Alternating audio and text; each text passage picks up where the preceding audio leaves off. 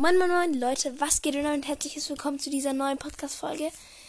Heute möchte ich euch einfach eine starke Combo zeigen, mit der ihr dem Gegner ähm, insgesamt 1900 Schaden zufügen könnt, solange er keine Karten verdeckt hat, die irgendwelche Zauber- oder Fallenkarten aufhalten können.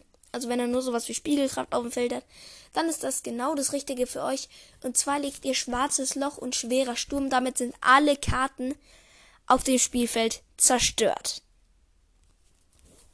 Dann gibt's keine einzige mehr. Dann kannst du noch Säbesaurier legen oder Megaloreißer X oder irgendwelche anderen Karten mit 1900 oder 2000, die du halt einfach so normeln kannst. Oder wenn du, wenn du Karten hast, die du Special sammeln kannst. Wie zum Beispiel ähm, äh, Gigantes.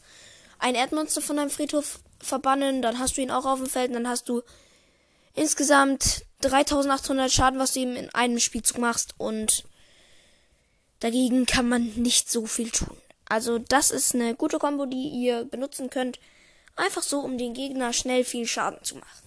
Was aber schon mit der Folge, du könntest mit dieser Combo, wenn du mit 4000 Lebenspunkten spielst, einfach sofort gewinnen, wenn du zweimal Megaloreißer X oder nee, das geht nicht, weil du ja irgendeine Karte Special sagen. Doch, unerwarteter Die.